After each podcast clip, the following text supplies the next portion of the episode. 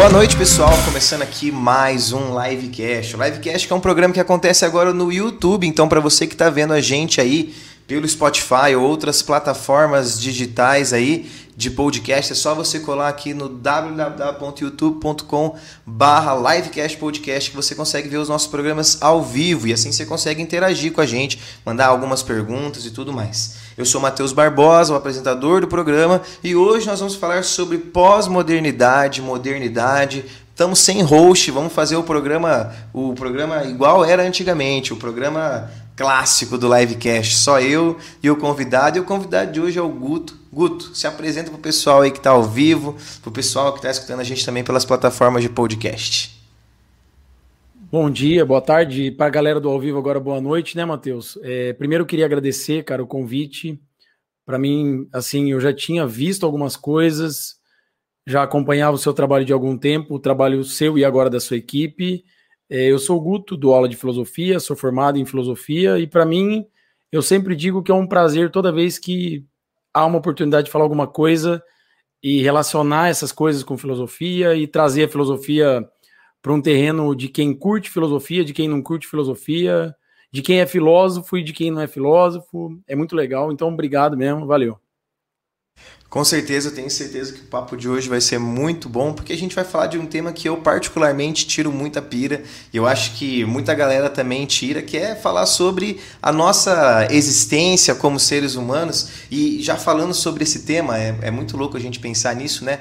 De uma questão de entender uma pós-modernidade, como que a gente consegue entender isso. Então, para a gente começar, eu queria entender, Guto, como que a filosofia trabalha essa questão da pós-modernidade? O que é ser pós-moderno? Isso existe mesmo ou só uma criação louca da minha cabeça? Não, eu acho que é o seguinte, tá? A partir daquilo que eu estudo, daquilo que eu vejo, é, daqueles filósofos que eu tenho o costume de ler e da tradição filosófica como um todo, é, alguns autores, então o legal da filosofia é que não tem um. um ah, existe pós-modernidade ou não existe pós-modernidade. Isso é uma primeira coisa legal, porque se a gente pensar, por exemplo, em autores como o Michel Foucault, o Foucault vai dizer que a modernidade ainda é presente. Então não existe um movimento pós-moderno. A Hannah Arendt também vai dizer. A Hannah Arendt tem um livro chamado é, A Condição do Homem ou A Condição do Homem Moderno. Quer dizer, é o homem na modernidade. E ela está relatando a condição do homem na atualidade nos tempos contemporâneos, na, na época contemporânea. Então, não existe uma, uma tradição que vai unanimemente dizer assim, nossa, tem uma pós-modernidade. Essa é uma primeira coisa, assim, que eu acho que já é uma, uma pista de como a filosofia não trata das coisas de uma maneira assim, é isso e acabou, sabe?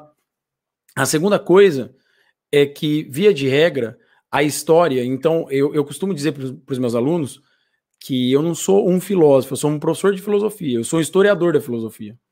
Eu, eu leio a história da filosofia. E a gente lê a história da filosofia através da história. Então eu dou aula sobre história do pensamento. Os caras dão aula sobre história, o professor de história.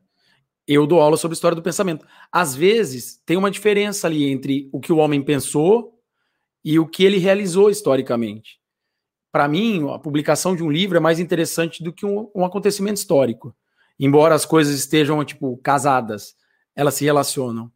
Então, é, embora não haja tipo, uma concordância 100% das coisas, é fato que a filosofia, comumente, tipo, é, no atacadão, assim, ensino médio, cursinho, a filosofia se divide em quatro períodos, tá? Então, é, a modernidade, para a gente entender a pós-modernidade, primeiro a gente tem que entender, tipo, o que, que é modernidade? Pós-moderno é alguma coisa depois que ultrapassou, que está além do moderno. Então, para a gente entender o que é pós-moderno, é interessante entender, tipo, o que, que foi esse movimento moderno? Filosofia. Para entender o que é moderno, a gente tem que colocar numa caixinha didática, tipo, o que, que aconteceu ao longo da história, ao longo dos períodos, para a gente chegar até a modernidade. Então, é, a primeira coisa que a gente tem, de fato, é um período da filosofia antigo, né, que a filosofia aparece, que ela não existia, em que a coisa funciona mais ou menos com um domínio de pensamento é, racional, um domínio de pensamento da razão que se contrapõe ou que se sobrepõe à mitologia grega lá, e, e que se ancora bastante na ideia de cidade-estado, que é a ideia de polis. Então, o primeiro movimento da história do pensamento é o movimento que entende a polis. Então, se a gente tentar entender a história do pensamento, é lógico que nós estamos simplificando aqui, porque se eu fosse explicar a antiguidade, demoraria muito tempo. Mas o período antigo é um período que se caracteriza por essa coisa da polis. Se a gente pensar, por exemplo, num exemplo, o, o Édipo Rei. O Édipo Rei é um cara que tem o destino, né? Traçado, pré-traçado, de matar o pai e dormir com a mãe, né? E ele e acontece isso com ele. E o Édipo, quando isso acontece com ele, ele ele arranca os olhos, ele se, se cega e ele vai embora da cidade, porque ele não se vê digno de viver na cidade. Tamanho era a importância da cidade no período antigo. Então, por exemplo, Platão. Platão vai escrever sobre a cidade. O principal livro dele é a República. O Aristóteles, a política, sabe? Então, são autores que estão pensando a questão da polis. Depois que a polis, o sistema da polis acaba, a filosofia ela não perde a essência dela, mas ela toma um outro rumo, que é o rumo da, do medievo, que é o rumo do crescimento, do domínio da igreja, das questões de Deus, das questões divinas, e aí a gente tem um período medieval com essa carga teológica muito importante, sabe? Um domínio ideológico da igreja, das discussões do medievo. E de modo que os dois grandes, os dois maiores filósofos do período medieval são santos, né? O Santo Agostinho e o Santo Tomás de Aquino. E a modernidade, por sua vez, ela, ela é uma resposta é, a um período que a gente considera pejorativamente, que é errado, de período das trevas, né? Então, a, o período moderno é o período das grandes inovações. Geralmente, ontem eu até estava dando uma olhada sobre isso, é, a gente vincula o período moderno ao período da razão. Mas ele não é só da razão. Ele é o período da ciência, ele é o período do progresso, ele é o período onde nós temos uma técnica, uma tecnologia já começando a avançar, muito embora a tecnologia hoje ela tenha muito mais participação, mas é ainda um resquício do período moderno. Além disso, a gente tem uma filosofia centrada no homem, centrada no sujeito. O Descartes, quando ele escreve lá Meditações de Filosofia Primeira, ele diz: Ó, penso, logo existo aquela pira, né? Do Descartes. Quando ele escreve isso, ele centra todo o pensamento, toda a, a discussão filosófica e da ciência na razão humana, no sujeito. E essa ideia de sujeito, ela é uma ideia que perpassa a modernidade e, pum, chega até a pós-modernidade, até a era contemporânea. Aí a gente pode discutir, tipo, beleza, se o período moderno é o período caracterizado pelo iluminismo, pela razão, pelo progresso. O que, que é o período pós-moderno? O que, que o pós-moderno tem de inovação ou tem de posterior, de pós, em relação à modernidade? O homem racional, ele não é, ele não continua sendo um homem racional? O homem da ciência não continua sendo um homem da ciência? O homem da tecnologia não continua sendo um homem da tecnologia? E aí eu acho que é uma, é uma primeira, tipo, dúvida e discussão que pode aparecer no sentido de, a partir da modernidade ou a partir da pós-modernidade, a gente tem autores que vão é, criticar a razão, criticar a técnica. Então, a pós-modernidade, no primeiro aspecto, assim, tipo, resposta pronta. O que é a pós-modernidade? É um movimento de crítica, de revisão da, daquelas coisas que tinham sido pilares da modernidade. Isso é uma primeira coisa que, por exemplo, o ideal de iluminismo lá, tanto da Itália quanto da Alemanha no iluminismo tardio, é criticado por, pelo Nietzsche, por exemplo, que é um, é um dos primeiros autores contemporâneos. O ideal de, de progresso é criticado pelos autores da escola de Frankfurt, que são contemporâneos, sabe? O ideal de política é criticado pela Hannah Arendt. O, o ideal de, de um homem centrado na razão é criticado pelo Habermas. Quer dizer, na, na pós-modernidade, a gente tem um movimento de crítica, de revisão. Mas é interessante que é o seguinte, né? Como que a gente critica a razão? Através da própria razão, né? A gente utiliza da racionalidade humana para fazer uma crítica àquele modelo moderno de racionalidade humana. Então, assim, se a gente pensar que moderno, e, e, eu achei uma coisa interessante que você me provocou, é no sentido de perguntar o que, que é moderno. Então, tipo, eu tô falando da era moderna, mas se a gente perguntar pela palavra moderno, a gente tem que entender que moderno é aquilo que é atual. Então, se moderno é atual, é... nós somos modernos. Nós não somos pós-modernos. Porque aquilo que se coloca como o mais novo é aquilo que é moderno.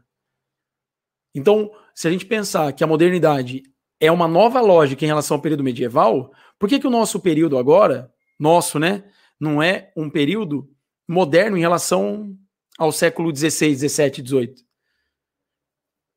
Com outras. É, com outros problemas, com outras questões, por exemplo, a questão da bioética, a questão da eutanásia, a questão da tecnologia, o avanço tecnológico, que são coisas do nosso tempo, beleza. Mas por que, que a gente não pode chamar esse período também de período moderno? Porque sendo o período moderno o período atual, a inserção de uma nova lógica Aí eu acho que a gente pode tirar uma pira no seguinte sentido: qual que é a lógica? Qual que é a lógica atual, saca? É, uma coisa que eu tava, eu tava reparando muito quando você tava falando, eu acho que me vinha muito à cabeça, essa questão dos períodos históricos, né, que tem a questão, a importância da polis em um certo momento, Deus, razão, isso, primeiro que, na minha opinião, é, as pessoas que estavam nesses períodos, elas não se chamavam de antigos, de medievos, de modernos, né? As pessoas, as pessoas não se chamam. E eu acho que a nossa sociedade ela tem essa essa pegada de se chamar de pós-modernos, né? Eles, a, gente, a gente tem essa visão de querer ser além do que tudo, né? Eu acho que a própria introdução com a tecnologia, a gente, a gente tem essa dinâmica muito grande com a tecnologia e as informações, faz com que a gente tenha muitos padrões de de, de conhecimento mais avançados. E isso vai trazer para a gente uma ideia diferente de que a gente é superior aos outros, né? Mas o que mais me pegou foi essa questão da importância das coisas, né? Tipo, a polis um dia, ela foi muito importante. E eu acho que isso é um processo civilizatório também, né? Você consegue ver que, tipo, primeiro você tem a importância da polis, que é a cidade, aquela dinâmica de você ter é, alguns inícios de trocas, algumas questões mais à frente com relação a, a diálogos, a, a conhecimentos, né? Tem a própria saída ali do... É, não, não sou uma pessoa que manjo muito de filosofia, então se eu estiver falando alguma coisa errada aqui, você me responde, você me, você me corrige. Mas tem esse momento dessa saída aí, né, do, das cidades e conhecimento de outras cidades, ou seja, de outras culturas, conhecimento de moedas, conhecimento de algumas dinâmicas que fazem com que o, o ser humano ele deixe de acreditar um pouco nos fenômenos e comece a entender mais uma dinâmica dele, de como ele tem que se relacionar mesmo com os outros. E eu acho que esses períodos vão trazendo essas, essas importâncias, né? colocar a polis como centro, Deus no centro, a razão no centro, mas eu acho que é mais uma dinâmica para a gente se englobar, para a gente se civilizar também, né? É, na verdade, essa divisão de períodos é uma forma didática para a gente entender o seguinte: o ser humano sempre, agarrou, sempre se agarrou em alguma coisa. Então, é comum dizer que o homem antigo se agarrou na polis. O homem medieval se agarrou na questão da igreja, na questão da religião, na questão, nas questões pertinentes a Deus. E o homem moderno, ele usou como norte, como referência da vida dele, a razão. E aí nós hoje, nesse processo civilizatório, que a gente pode questionar se houve uma evolução, mas evolução houve, evolução enquanto mudança de fato. Não dá para dizer que não. Mas se houve uma evolução no sentido de progresso mesmo. Tá bom, o homem moderno é o cara da razão. E o homem contemporâneo? E o ser humano contemporâneo? E o ser humano de hoje, atual? Ele é o ser da razão? Ele é. Mas se a gente diz que ele é pós-moderno, ele é um cara que se coloca além, no pós daquilo que é atual. Se a gente pensar moderno como algo atual. Então, o que, o que é essa pós-modernidade? Como é que a gente pode pensar esse, esse para além? Aí eu acho que algumas coisas, tipo as questões sobre a ética na atualidade são muito importantes, as discussões sobre a tecnologia elas são muito importantes. É, quando a gente estava batendo um papo sobre é, alguns assuntos, eu, eu lembrei ontem, né, sobre o, o livro do, do, do Byung-Chul Han, então, tipo, é, eu fui ler ele, cara. Deixa eu te contar uma coisa. Eu fui ler esse cara de tanto pessoal falar dele, sabe? Tem um outro cara que escreve o Harari, também é um outro que eu comprei um livro dele, de tanto a galera falar desses caras, desses caras, desses caras. E eu vou ser sincero para você que no começo eu tive até um preconceito, assim. Porque é um livro pequeno, é um livro, tipo. E aí o cara começa falando do Michel Foucault, o cara fala da Hannah Arendt, o cara fala, fala do Walter Benjamin. Aí você fala assim, mas peraí. O cara tá falando de muita gente, mano. Sabe quando dá aquela impressão que você lê um artigo científico? Do cara que mistura um monte de autor, não sabe nem do que ele tá falando, mas ele tá ali usando os caras de escudo para falar o que ele quer? Eu tive essa. Eu peguei o livro e falei, é isso. E aí, cara, eu li ele, ele é um livro curto pra caramba, bem pequeno. É, como uma leitura de filosofia, não é uma leitura tipo de boa. Nossa, é uma leitura fácil. Não, ler um livro de filosofia se você já tentou ler, está ligado que às vezes é uma pedrada. Não é muito fácil, né? O negócio dá uma, uma, um choque na mente que, né? Não, cara, e assim, você pega um livro de filosofia atual, contemporâneo, é um cara que, que leu toda a tradição e ele tem um conceito lá que se você não leu para trás, o cara fala do o cara fala assim, não, porque a consciência, mas você fala, peraí. Aí se você pegar um, um texto dos medievais que falaram sobre consciência, você fala, ah, agora entendi porque que ele está falando isso. Senão você fica boiando. Então, um texto de filosofia, a galera pergunta para mim, por onde eu começo a ler? Eu falo, comece a ler pelos livros didáticos, entenda os problemas da filosofia. Mas esse livro, ele é um livro curtinho, assim, em que eu digo pra galera, não precisa entender tudo, pega algumas referências ali. E, e esse livro dele, que ficou mais famoso, ele tem uma coletânea de livros pequenos desse, é, A Sociedade do Cansaço, eu acho que é um tema também, junto com a técnica, com a tecnologia, com a ética, a bioética, que é um tema bem atual, é, é um tema legal porque é o seguinte, cara. É, esse cara, o Byung-Chul Han, ele tem um aspecto que é o seguinte. É até interessante você ler o livro dele hoje, porque ele começa dizendo assim, ó. Nas sociedades do século XX, o grande problema era a existência de pandemias. Agora não é mais. Cara, olha o que, que o cara diz no começo do livro. O problema da sociedade no século XX era a pandemia. Agora, nós não precisamos mais é, de respostas daquilo que é externo a nós. A gente precisa de, de respostas para aquilo que é interno a nós. O grande problema do século XXI não são questões externas ao ser humano. Organismos e micro-organismos que nos atacam de fora para dentro. Mas nós estamos produzindo uma mentalidade pós-moderna que é uma patologia para nós mesmos. Isso aí, cara, tipo assim, é, tem uma galera criticando ele, inclusive agora, por quê? Porque agora nós estamos nos deparando com uma pandemia, né, cara? Não tem como dizer que, tipo, não é um problema agora para nós, atual, que vai reverberar de muitos modos. Mas o que ele está querendo dizer é a grande questão que vai se colocar para nós no século XXI não é a questão do agente externo, mas é o modo como o interno tá vivendo. E aí, mano, a gente pode pensar em um monte de coisa. Positividade tóxica, produtividade a qualquer custo, saca?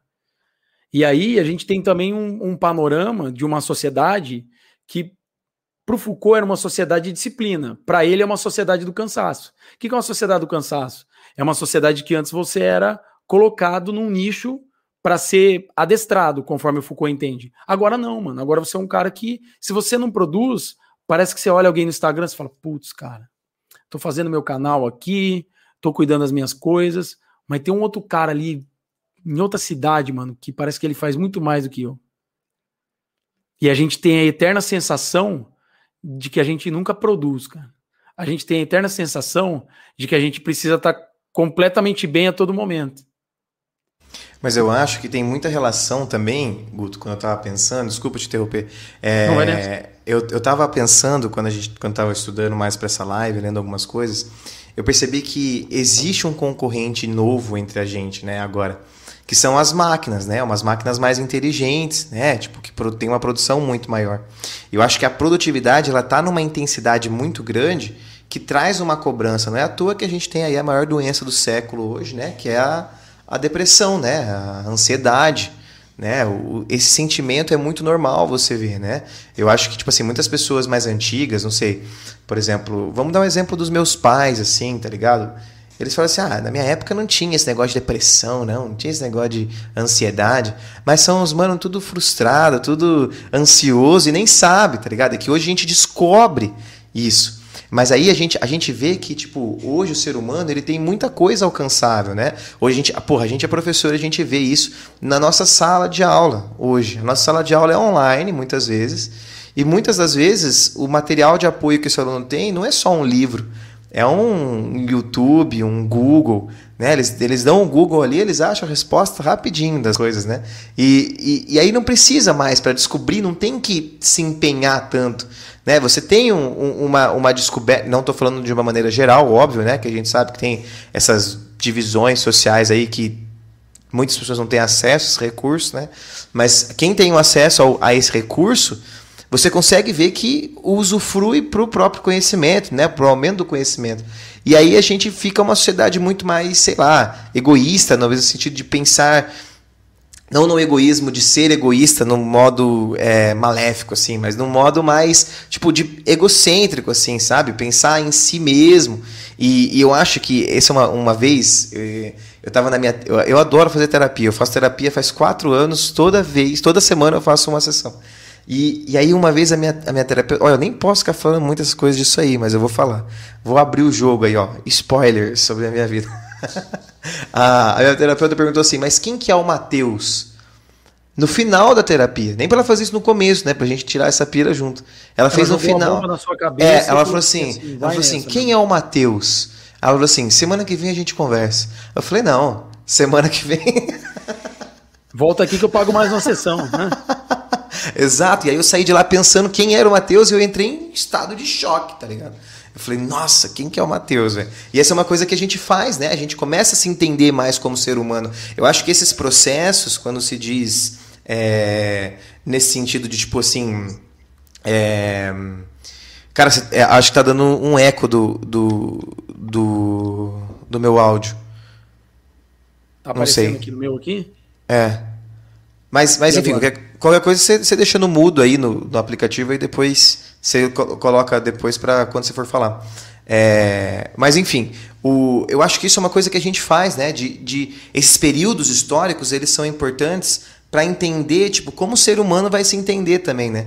Tipo, ali na polis, pô, ele é um ser humano da polis mesmo. E hoje nós somos ser humano do, de quê? Né? Tem tanta coisa que existe tem tanta, tantos caminhos a se percorrer, para onde que eu me encaixo, quem que eu sou, tá ligado? É uma fita muito grande, velho. E a gente tem essa, essa, esse negócio de homogeneização cultural também que, que influencia. Então, tipo, é um bagulho que, que a gente. Eu acho que a gente é uma sociedade de perdidos. Às vezes eu fico nessa. Tipo assim, mano, às vezes a gente tá perdido, tá ligado? Uma vez, uma, é óbvio que é um exemplo muito, muito esdrúxulo, né? Mas uma vez me falaram assim, ó, se, se você pensa que você é livre, se você está insatisfeito com o mundo, você não tem o que fazer. Como que você vai sair daqui? Aqui é sua, aqui é sua selva, tá ligado? Aqui é sua, a sua, o seu game, o seu campo, tá ligado? Então, essa é a fita. E, e, é igual eu falei pra você, né? Se a gente for falar de liberdade, a gente fica três horas aqui. Mas deu para entender um pouco o meu raciocínio, né?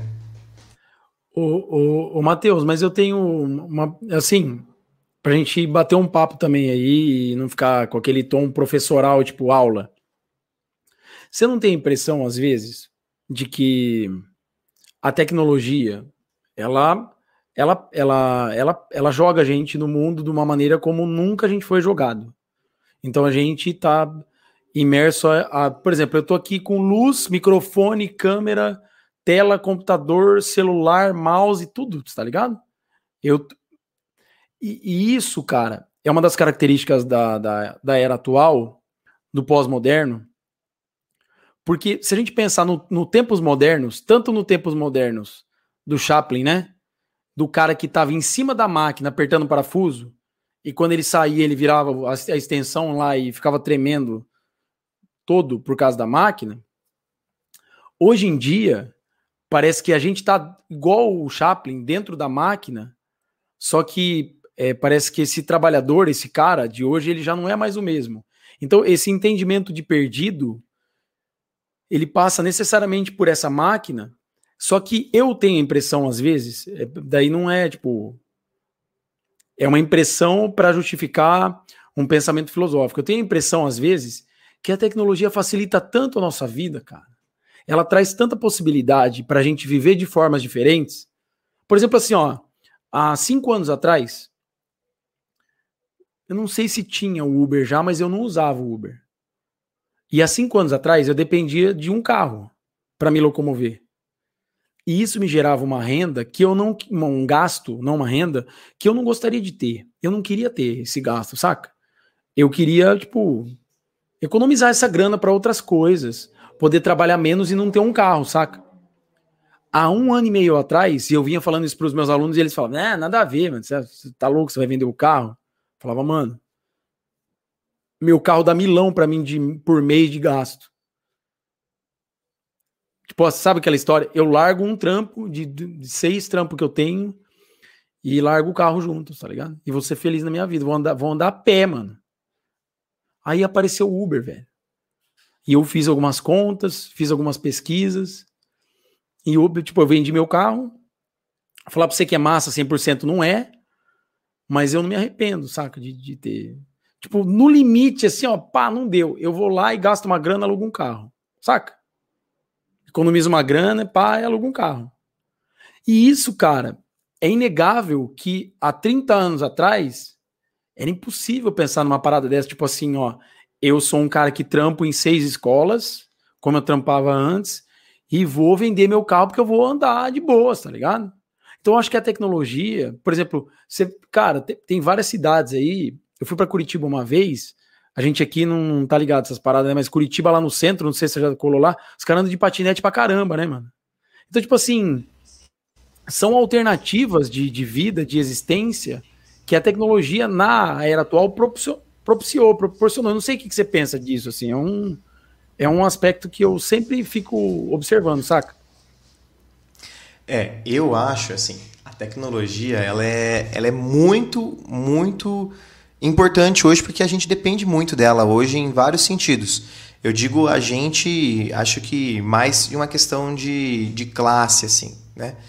É, mas eu acho assim que é, é, interessante esse bagulho. Eu já pensei em fazer isso do Uber, tá ligado? Eu, eu, eu acho que é uma facilidade muito maior, até porque você, você tira aquele seu estresse de ter que estar tá no, no volante, tá ligado? É um estresse. Pô, você vai falar que não, tá ligado? Tipo, você tá no, no, no trânsito, você tá. Às vezes você precisa chegar num lugar em 15 e aí tá lá um trânsito que você, porra, velho, você vai levar mais e você tem que estressar. Por mais que você esteja de Uber, eu, eu mudei de casa recentemente pensando nisso já que eu posso conseguir trabalhar para mais lugares a pé. Já é uma coisa que eu quero, até porque o, o gás está baratinho, né? A gasolina está tá baratinho o litro da gasolina, né? Só quase seis contos, aí não dá, né? Tipo, é foda, né? E, e aí eu penso mesmo nessa fita, mas assim, eu vejo que a sociedade ela, ela, ela teve muitos benefícios evolutivos, com certeza. É só a gente ver o padrão de vida também que vai mudando, né? Tipo, é óbvio que as pessoas que têm menos condições financeiras, elas têm um acesso tecnológico menor, óbvio, né, com uma menor qualidade, mas tem. E isso faz com que tenha uma dinâmica maior. Mas eu acho que a tecnologia ela veio para para auxiliar a gente, né, para a gente deixar de fazer sozinho as coisas, né? Só seres humanos mexendo, né? E mas é, mas é isso. Eu acho que também a, tecno, a tecnologia ela, ela, ela trouxe um aspecto de, de fazer com que a gente desenvolva na nossa cabeça novas teorias, novas ideias, né? E aí, por exemplo, a gente consegue ver muita coisa que vai, vai ser falado a partir da, das, das tecnologias de informação, que é o caso da internet hoje. Pô, tem tantos temas que hoje são falados que antes não eram falados por causa da tecnologia, né? A tecnologia, ela ajuda muito, sim, eu, eu acredito. Eu, eu acredito nesse negócio. Tudo tem o seu ponto positivo e também seu ponto negativo, tá ligado? Eu acho que a tecnologia, ela trouxe uma maior desigualdade social.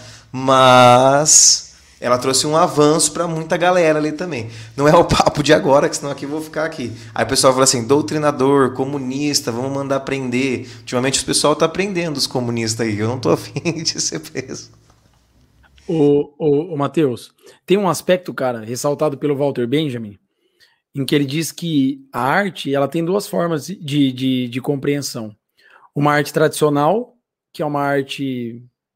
a pintura, uma escultura e uma arte técnica, quando a tecnologia entra em jogo. A tecnologia, ela retira o caráter único da arte, que era aquela alma da arte, aura da arte, mas ela coloca na arte um processo de massificação, que eu acho que era mais ou menos isso que você estava pensando quando você disse assim, ó, por mais que o cara de uma classe social menor ele não tenha condições, como, por exemplo, eu tenho, você tem e tal, de ter objetos tipo de ponta ou outras pessoas de classes mais altas do que nós também têm essa possibilidade, é, ele tem a possibilidade de ter um acesso pela essa massificação, por essa coisa ter tornado é, ter, ter se difundido, ter se tornado popular. Essa é, essa é uma primeira coisa que eu acho assim interessante para a gente pensar técnica, para a gente pensar é, pós-modernidade, para a gente pensar o pós-moderno. Uma outra coisa é que. E aí você pode dizer, não, mas aí você está viajando. A técnica em si, essencialmente, ela sempre foi usada pelo homem. Um machadinho é uma técnica. Construção de um tijolo, de uma pirâmide, é uma técnica. E eu acho, eu acho uma coisa que eu sempre falo para as pessoas: esses seres humanos aí, que criaram o machadinho, que criaram os primeiros carrinhos ali, que fizeram a primeira revolução agrícola ali, esses aí eram inteligentes, cara. Hoje a gente tem muita coisa que a gente já sabe, é recurso passado meio que cultural, assim, tá ligado? Essa época, esses caras, eles, eles foram a maior parte da evolução da gente. Tipo assim, a gente fala, ah, um machadinho, o que é um machadinho perto do meu celular? Porra, pensa bem o que, que era o machadinho naquela época. Quais eram as dificuldades? Porque eu penso que os seres humanos, eles tornam a técnica mais acessível, não porque necessariamente eles querem evoluir num sentido intelectual, mas eles querem evoluir num sentido de sobrevivência. Isso aqui é uma selva que a gente está sobrevivendo e a gente está arranjando técnicas para a gente sobreviver cada vez mais. Não é à toa que quando a gente desenvolve cada vez mais novas técnicas em infraestrutura, a vida aumenta. A expectativa, pô, a expectativa de vida no Brasil hoje é 74 anos, tá ligado? há 40 anos atrás era 60. Não, você entende o que eu tô querendo dizer? É, são necessidades, tá ligado? Então, Matheus, e aí eu fico pensando o seguinte, cara. A técnica por si só, será que cabe um julgamento moral da técnica? Porque a técnica, a tecnologia, a informação, sem nós, tá ligado? Por si, tipo um celular, sem um ser humano, o celular não é nada. Ele não funciona. E aí, a minha questão, que talvez não seja para concluir nada nessa parada, é a seguinte, bicho. Será que a nossa sociedade pós-moderna não olhou tão maravilhado e se espantou e se embasbacou tanto com a tecnologia que não sabe lidar com essa parada ainda? Saca? Tipo, a gente olhou para uma parada que a gente achou tão maravilhosa. Sabe quando você sofre acidente, você toma um susto, mano? Você bate o carro, não acontece nada de grave, mas você pá, bateu o carro. Aí você olha para a parada e fala assim: nossa, mano, e agora? O que, que sabe? O que, que eu faço? Aí você fica naquele estado de alerta. Aí na hora que você vai para casa, aí começa, né, mano? Nasce herpes, você passa mal do estômago, vomita, tá ligado? É isso. Então, assim, se a gente pensar, por exemplo, em cultura, a cultura do, do, do antigo, do medieval, do moderno, pensando, obviamente, numa cultura eurocêntrica era de um tipo. Agora, com a, modern... com a contemporaneidade com a era pós-moderna, muito embora a gente tenha uma cultura meio homogeneizante, mas não dá para dizer que, tipo, a gente é cidadão de Londrinas, tá ligado? A gente é cidadão global, mano. Não tem mais essa parada de. E aí, a gente tem essa quantidade de tecnologia e informação, e eu vejo essa parada de você se perguntar quem você era na, na, na terapia, também como uma parada assim, ó. A gente tem milhares de coisas em volta, mano. Tecnologia, informação. E a gente fica assim, tipo, caraca, mano, pra onde eu vou, tá ligado? Então eu acho que a tecnologia, ela, ela causa isso em nós agora, que é uma característica da nossa era, daquilo que a gente pode chamar de pós-modernidade, que é o seguinte: para onde nós vamos, mano? Para onde nós vamos com isso aqui, tá ligado? Tipo, eu tenho celular. Mas o quanto que a gente usa o celular de maneira a explorar do celular aquilo que ele traz de benefício para nós, tá ligado?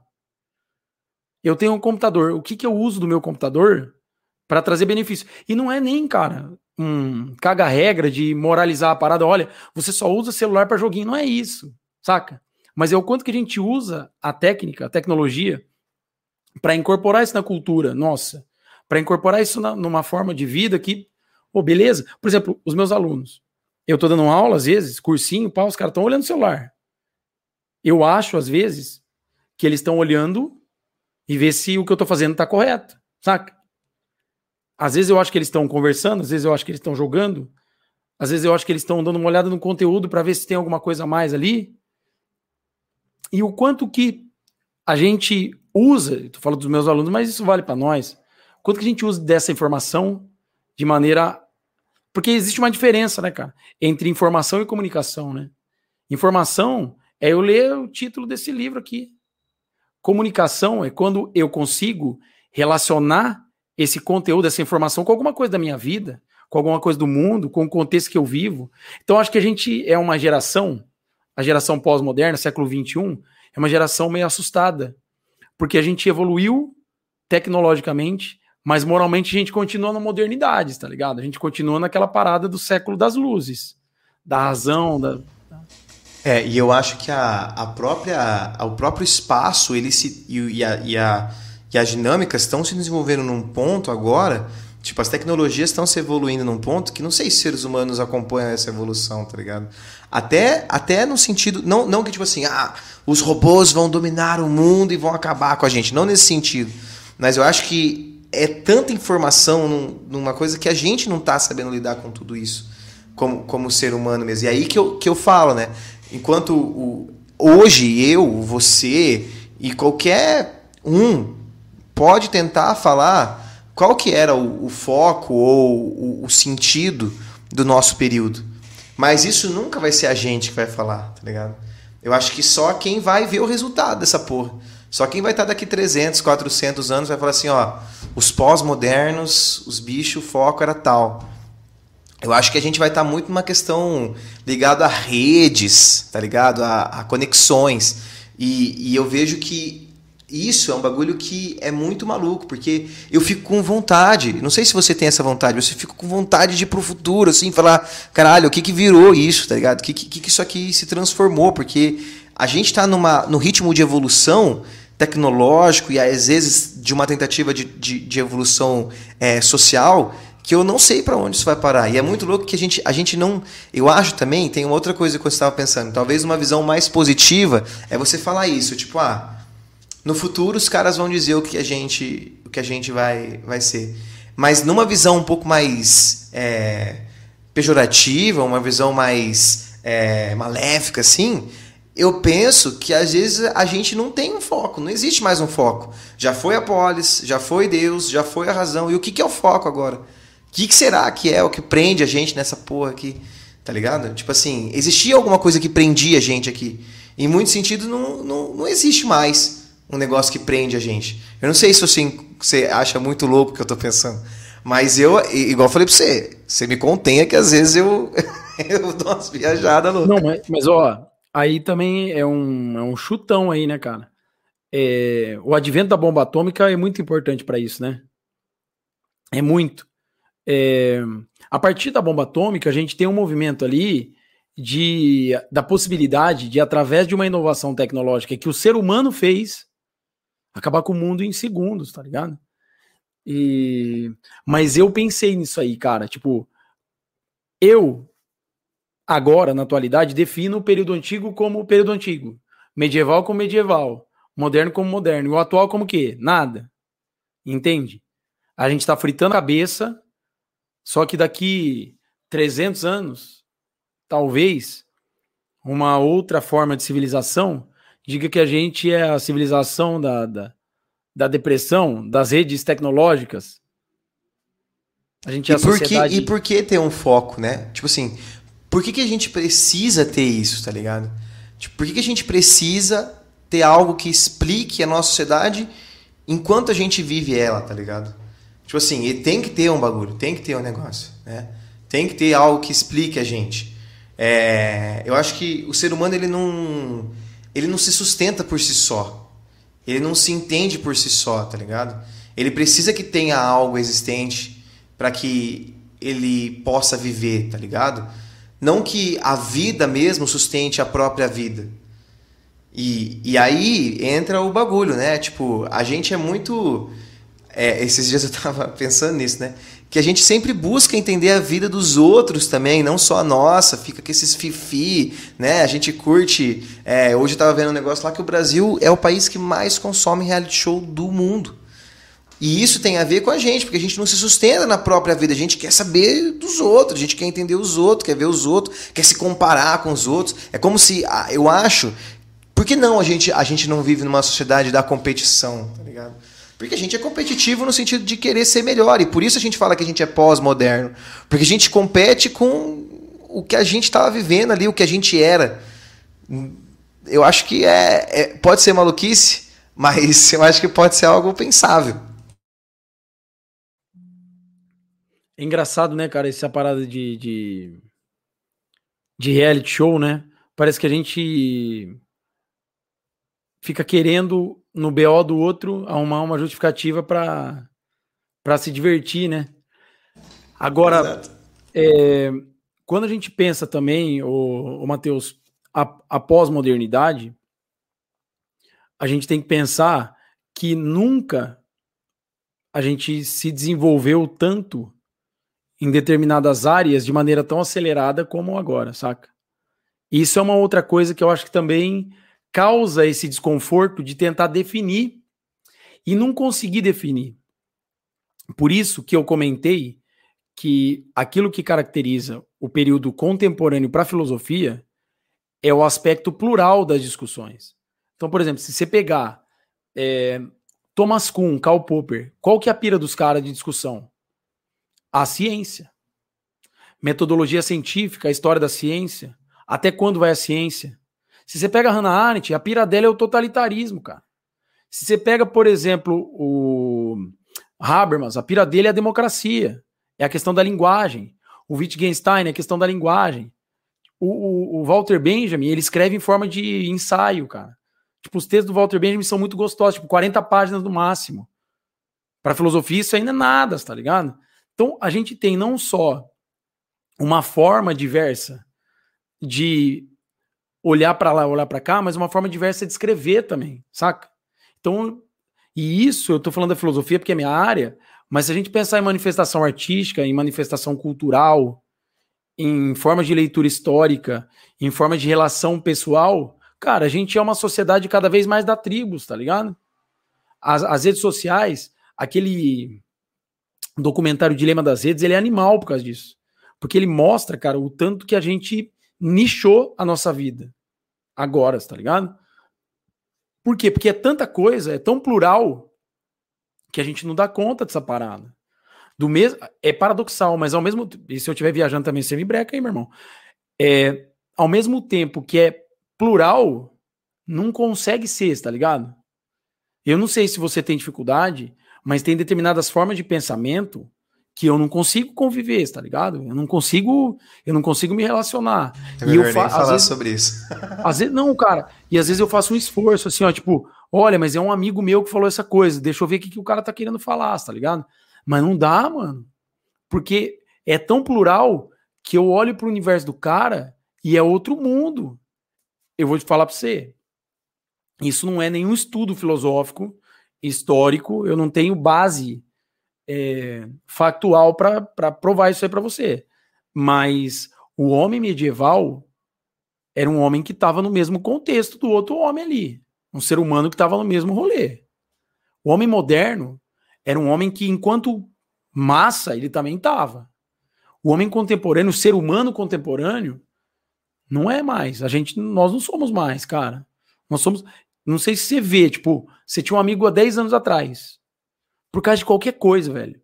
Política, ética, por causa de qualquer tema. Até Big Brother, mano. Tipo, é assim, ó. Você não consegue mais ver o cara no horizonte seu assim, você fala, meu. Saca? Como é que eu fui amigo desse cara, mano? E pode ser que ele olhe determinadas coisas que você posta também e fala, como é que foi amigo desse cara?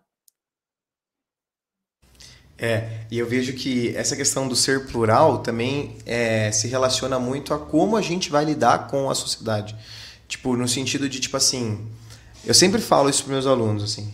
Você não pode olhar para mim aqui na sala de aula dessa forma que eu sou com você e me encontrar, sei lá, no shopping e, e esperar que eu haja com você da mesma forma que eu ajo em sala de aula, tá ligado? Eu não sou a mesma pessoa. Não sei você, tá ligado? Tipo assim, não no sentido de eu me transformar, tá ligado? Lógico que não. Mas é ali é o Matheus professor e é o Matheus de uma outra forma, tá ligado? Eu acho que isso é uma coisa da, dessa pluralidade do contemporâneo. Dentro do Instagram, a gente é uma coisa, tá ligado? Dentro da, das redes sociais aqui, por exemplo, do YouTube, a gente é uma coisa. Na sala de aula, com os nossos pais, com a família, com os amigos, a gente tem essas, essa pluralidade. Eu estava conversando com a, com a Isabela, que é minha noiva, esses dias, falando sobre isso. Eu falei assim, mano, o que, que você acha que eu mais sou? Tá ligado? Assim, como você acha que eu mais sou? Porque assim, eu ser de algum jeito padrão eu tenho, tipo, uns certos padrões, você também tem, mas a gente tem alguns padrões que são a mais, assim, e, e, e outras coisas que acontecem com, com a rotina, com a, com a vida, tá ligado? Então eu acho que isso é uma coisa que vem muito dessa questão da, do contemporâneo, né? Da gente ser. Nós mesmos temos a capacidade de sermos múltiplos em lugares diferentes. Porra, a gente, a gente consegue, eu consigo, por exemplo, é, eu tenho uma história muito louca que eu fui para Argentina com a minha noiva, para Buenos Aires. E aí, aí a gente chegou, foi em 2019. Nem tinha pandemia, era muito louco, eu podia viajar para onde eu quisesse, né, cara? Maluquice, hoje não tem como a gente fazer isso. E aí eu tava. Eu tava. E aí a gente saiu do, do aeroporto e pegamos Uber e fomos até o nosso hotel, foi 50 minutos de Uber, tá ligado? 50 minutos com Uber argentino, o mano era argentino. E ele falava espanhol, castelhano, né? Eu, eu manjo um pouco do espanhol, assim, eu aprendi um pouco. E eu, e eu consegui ali conversar com ele os 50 minutos, no meu portunhol ali, óbvio. Fui conversando com ele, fiz piada com ele, cara. Falando ali sobre coisas da Libertadores e tal, trocando uma ideia. E isso é muito louco. No mundo atual, a gente consegue se conectar com mundos diferentes, tá ligado? no planeta que eu falo, né? No, com mundos diferentes, eu falo assim, pô, a gente pode ir para Europa, ver uma realidade diferente, a gente pode ir para Argentina, ver uma realidade diferente, para África, para Oceania. Isso é, é uma coisa que não se fazia antigamente, né? E era uma coisa que fazia muito com que os povos se desenvolvessem, esse contato com outros com outros grupos étnicos, outras tribos. E hoje a gente tem um contato com outros grupos, outras tribos com uma facilidade muito maior, né? E talvez isso pode trazer essa homogeneização cultural, por mais que eu acho que isso é uma, uma, mais uma imposição do que de fato algo natural, né? Se colocou na nossa cabeça que isso é natural, mas eu não concordo que isso é natural, tá ligado?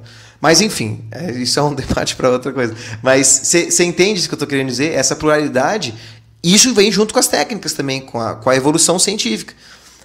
A gente hoje leva 12 horas para ir para a Europa, 13 horas para ir para a Europa. Quanto tempo, sei lá, os caras demoraram para chegar no Brasil? 45 dias, 50 dias de barco.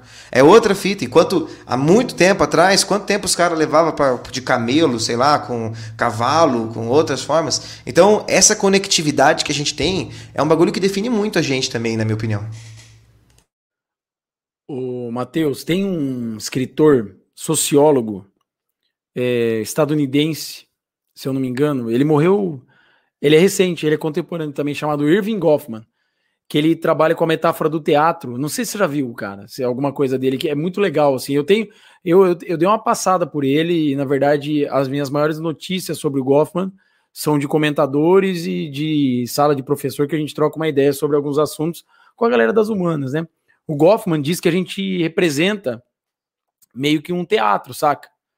Em que a gente é um, um ator de tal modo na sala de aula e na casa a gente é outro tipo de ator. É como se a gente se colocasse ora na, na, na qualidade do espectador e ora na qualidade do, do de quem está representando ali. Então eu não sei se você tem essa sensação com aquilo que você estava falando de ser professor e tudo mais, que quando a gente está na sala de aula, não é que não é nós. Não é que você não é o Matheus e eu não sou o Guto é que a gente está representando alguma coisa ali que é tipo. Eu sinto isso, é, é maior do que o Guto. É Quando é eu nosso, falo, por exemplo. Do... É nosso, tá ligado? Eu acho que é uma potencialidade daquilo que a gente é, né? Quando eu falo, por exemplo, do Aristóteles, não sou eu.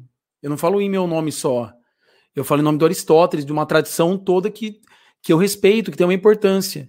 Agora, quando eu falo aqui em casa, com a, com a minha esposa, com os meus familiares, com os meus amigos, eu falo em meu nome. Então, eu sou um cara que tá, tipo, meio que despido dessa parada de estar tá numa sala de aula. Então, é, de novo, é paradoxal, é a mesma pessoa, é o Guto, mas não é a, mesma pessoa.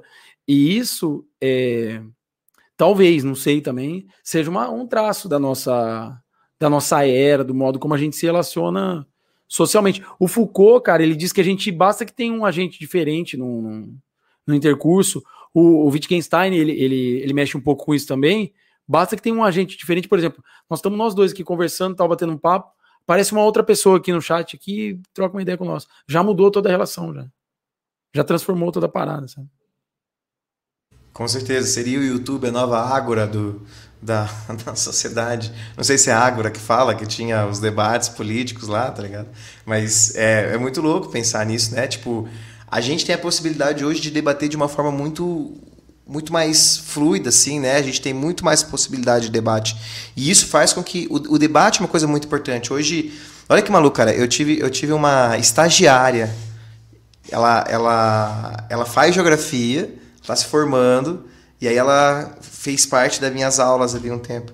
E aí, e aí ela, ela ficou super feliz, tal, né, de fazer. Hoje foi o último dia dela. E aí ela falou assim: "Ah, então, pô, valeu, é, é online". Ela era lá de Sorocaba, tá ligado? Tá fazendo online. E aí ela falou assim: "Ah, beleza, valeu, falou".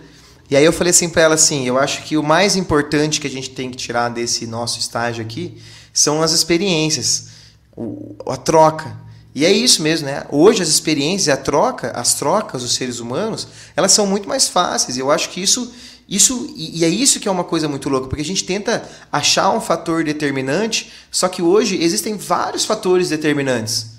Várias pessoas que pensam de forma diferente. Não, eu penso assim, eu sou assim, minha vida é assim, tá ligado? E você vai, vai você vai querer procurar um, um padrão para você se encaixar. Aí eu tava conversando com o Toninho, não sei se você conhece o, o Antônio do caralho. A gente fez uma Nossa, live aqui. A gente fez uma live aqui. Nossa, aí, o cara, é, cara é então. É massa. Fudido. E aí a gente fez uma live aqui sobre reality shows. E a gente tava falando sobre as mídias nesse sentido, tipo assim, formam-se nichos de várias formas diferentes, com vários pensamentos diferentes, com várias histórias diferentes. Nós somos seres humanos totalmente complexos, diferentes, tá ligado? Então, se eu for querer definir uma vez eu, eu, eu, eu, eu, me perguntaram, professor, define o ser humano para mim. Eu falei, indefinível. Não tem como você definir um ser humano, tá ligado? Você tem como definir, sei lá, talvez a história de algum ser humano você consegue definir. Mas o que, que é o ser humano? Eu tenho uma série no, no, no, podcast aqui, que se o pessoal que está escutando aí tá vendo a gente, já vou fazer um merchan aí. Chama Reflexivo, que eu falo sobre isso, sobre o ser e aí, a pira do bagulho é falar isso. Tipo assim, você quer entender o ser, você tem que entender que a gente é várias coisas diferentes. A gente tá em constante, tá ligado? A gente é uma constante. E, e o Black Alien, não sei se você já ouviu o Black Alien, ele fala uma frase numa música dele, que nem o meu cachorro. Para mim é uma das músicas mais fodidas, assim, da atuais, assim. E o final dela que ele fala, eu sou agora, mano, quando eu escutei aquela música a primeira vez, eu arrepiei, tá ligado? Porque é isso mesmo de fato, mano. A gente é o agora, velho. E a gente fica tentando responder o que é o futuro, o que é o passado, mas e o agora, tá ligado? E a gente, sei lá, e eu acho que por muito tempo os próprios seres humanos se perderam nisso, de tentar explicar as coisas, entender que o agora é muito mais importante. Ô, Matheus, esse CD aí é um absurdo, cara. O CD inteiro é muito bom, né? Esse fino, CD, fino, velho, fino, fino, é um dos melhores CDs assim que eu já escutei, cara. Não. É, é, porque tem CD que você escuta, só uma, né, um parêntese. Tem CD que você escuta e fala ah, duas músicas eu adorei e tal. Esse CD, cara, é um CD que você escuta assim. Eu não, tenho, CD... eu não tenho uma que eu não, que eu não Nossa, escuto. Tipo, eu escuto o álbum inteiro, eu coloco lá para fazer o, o, primeiro, se eu não me engano, é área, área 51, que é, que é o é. primeiro é. som. Ele vai pra carta pra M, vai Baby, tá ligado? Os, os sons, eu, eu sei mais ou menos, hein, ó. Eu gosto Porque eu escuto todo música, dia, velho. Gosto muito daquela música Take Team. Ah. Nossa, essa daí é pesadinha música, também. Cara, legal, a letra né? dela também, cara. Porque assim, é o CD inteiro ele contando a história dele, ele fazendo uma autobiografia ali, né? Sim, velho, isso é muito e, maluco. Né? É muito legal, enfim. Eu, o que você tava me dizendo aí, Matheus, é massa, cara, porque é o seguinte: é, na era contemporânea, há uma discussão que entra também na parada, que é a discussão sobre a linguagem. E, e, é meio que um fator comum entre os filósofos contemporâneos, entre o pensamento contemporâneo, de que o ser humano ele não é sozinho, ele não é encerrado em si mesmo. Então, a definição de sujeito dada pela modernidade já não dá mais por quê? Porque o ser humano ele se caracteriza essencialmente por aquilo que está no entre. A Hannah Arendt chama de in between em inglês, no entre, naquilo que está entre, tá ligado? Então, essencialmente, o nosso, a nossa, o nosso bate-papo aqui não está na minha fala, na sua, mas está nesse entre, saca? Nessa comunicação que é possível entre eu e você. Na relação entre eu e você. Daí você pensar de uma maneira mais viajada ainda na troca de energia existente entre eu e você. Entre eu e você e a galera que está acompanhando a parada, entende? Então, você pensa, por exemplo, o Wittgenstein, ele vai dizer que a linguagem só faz sentido quando ela representa o mundo. O Habermas vai dizer que a ética só faz sentido quando ela é uma ética que comunica com o outro. A política é a mesma coisa, saca?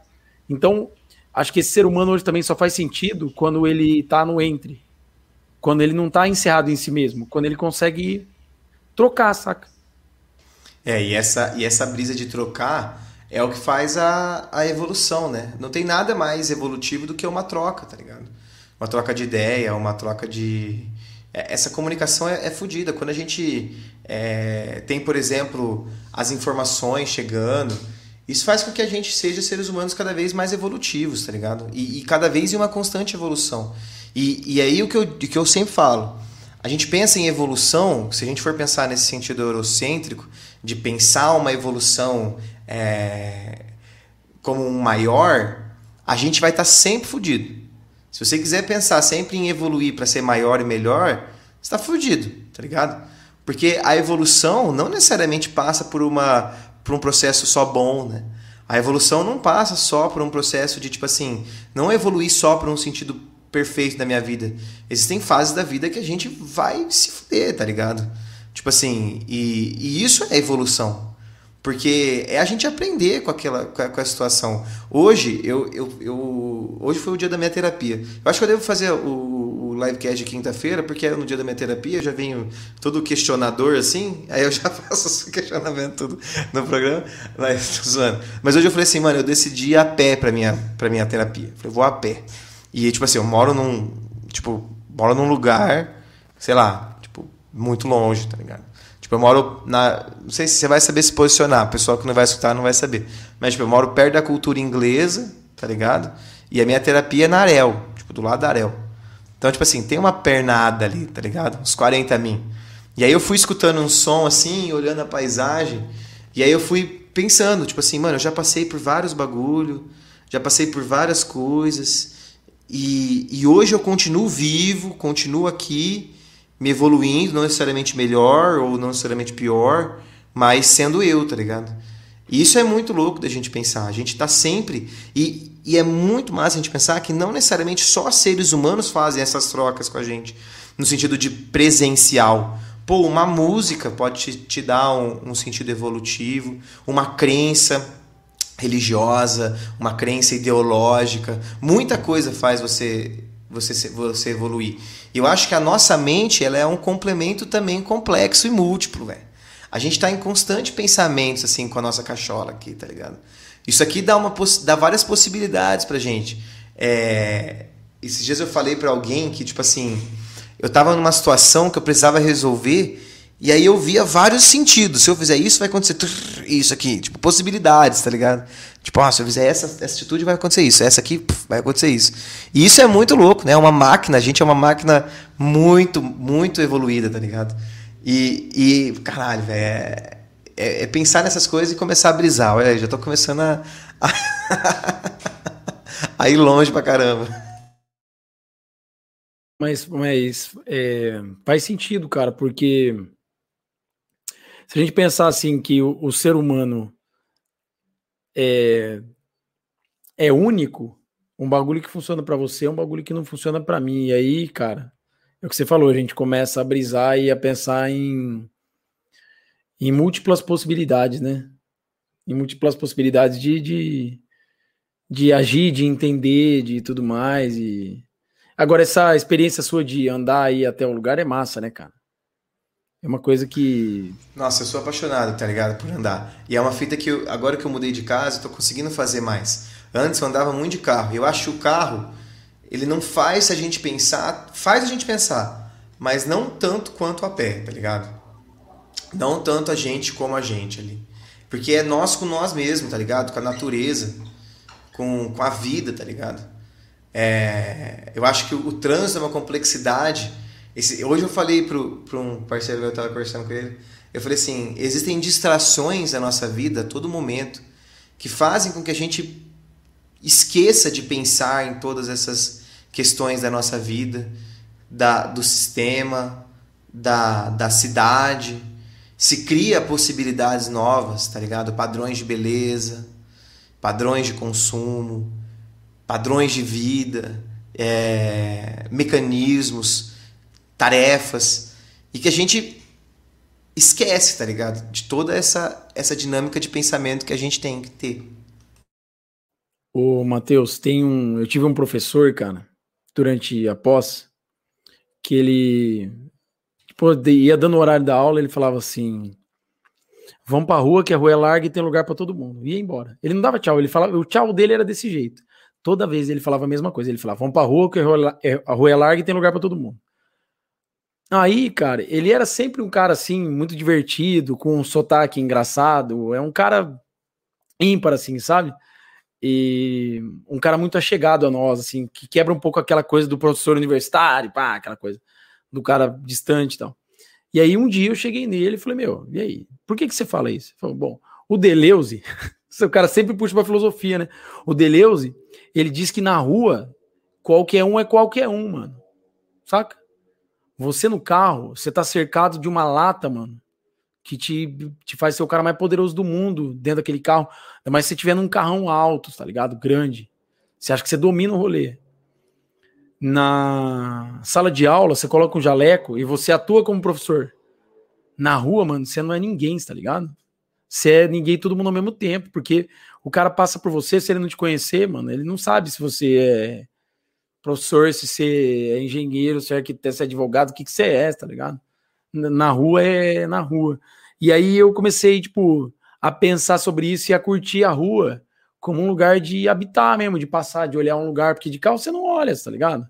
A gente vive nessa nesse frenético e aí, meu, eu falei, vou tirar um pouco o pé dessa parada aí porque não tá rolando, tá ligado? Então acho e que é, eu E é bom, né? E é bom, né? Pô. né, sair um pouco. E isso que a gente mora em Londrina, né? Que é uma cidade até que relativamente tranquila. Não sei se você já colou para São Paulo, assim. Cara, São Paulo é caótico. É caótico. Esse negócio de todo mundo ser todo mundo, São Paulo é verdade, tá ligado? E aí tem uma frase, acho que é do. Não sei se é do Emicida que ele fala: a rua é nós. Tipo assim, a rua é nós. Nós é a rua mesmo. Tá ligado? É o que faz a gente de, de ser gente, de ser sociedade. E você falou isso, me lembrou muito isso. E é muito maluco, cara. São Paulo é dolorido, cara. É dolorido. Você anda em São Paulo, centro de São Paulo. É, é triste, cara. É, o, o crioulo tava muito certo quando ele disse que não existe amor em SP, tá ligado? Você anda, as pessoas estão com cara de, de, de cansaço, de. Não generalizando, né? Mas, tipo, é isso, tá ligado? É uma. É uma brisa muito louca. A gente, a gente é qualquer. A gente é qualquer um nessa porra. E, e cara, você é louco. Não sei se você já ouviu Forfã. Já ouviu Forfã? Porra, Forfã tem umas músicas, cara, que me faz pensar muitas coisas. Tem uma que chama Panorama. E essa música, velho, ela é uma fita que, tipo assim, tem uma frase, tipo assim, no caixão, né, no caixão não se leva nada, tá ligado? Não sei se é essa, assim, exatamente a frase. Depois eu acho essa frase aí. Mas é isso, aquela música fala exatamente a fita que, que é a gente dentro da rua, mano. Ser, ser, esse bagulho é, me deixou, deixou pensativo. Agora eu vou sair da live daqui hum, querendo andar pela rua a qualquer momento, toda hora. Você era emo da década de, de 2000 também ou não? Porra, Fresno, Forfã. Tinha um Charlie Brown que era o mais descolado de todos, né? Mas, porra, um Strike ali. Você já escutou uma banda que chamava Puta, Revo 84. Não, não lembro, cara. Essa é emo. Essa aí é o, é o emo. Um dia você escuta essa música. Mas, mas eu era da galera do, Mas eu era da galera do hardcore melódico, sabe? Dead Fish, Garage Fuzz. A Darwin. Darwin um você escutava mais pouco? Pouquinho, pouquinho. Pô, de Bob também tinha, que era massa. Era uma galera massa. Aí escutava uns pancão, né, mano? Escutava uns ratos de porão. Tinha uma banda zoada, não sei se você lembra, chamada Os Pedreiros também. Não, não Nossa, era uma banda. É, escutava. Os caras acham que Cine Restart era emo, né? Emo vem muito antes disso aí, né? Tipo, o bagulho era muito diferente. Você vê como, como as coisas mudam, né, cara? Porque, era tipo, sei cena, lá. Né, é, a juventude antiga era uma. Antiga, ó, antiga. Tipo, eu sou dessa juventude que escutava, sei lá, esse tipo de música. E hoje é completamente diferente, né? Tipo, hoje a galera curte um furdunço, a galera curte um funkão, a galera curte. Não que não exista, né? Mas a cena hoje é outra, é a música do furdunço, né? Tipo, hoje mesmo aqui, ó, daqui a pouco eu vou sair aqui pra a estreia do, de férias com o ex. É furdunço, é brigaiada, é isso que nós vamos assistir. E, e, a gente vive nisso, né? Nesse, nesse furdunção. E a gente, ó, a gente já tá aqui já faz uma, mais de uma hora já trocando uma ideia, né?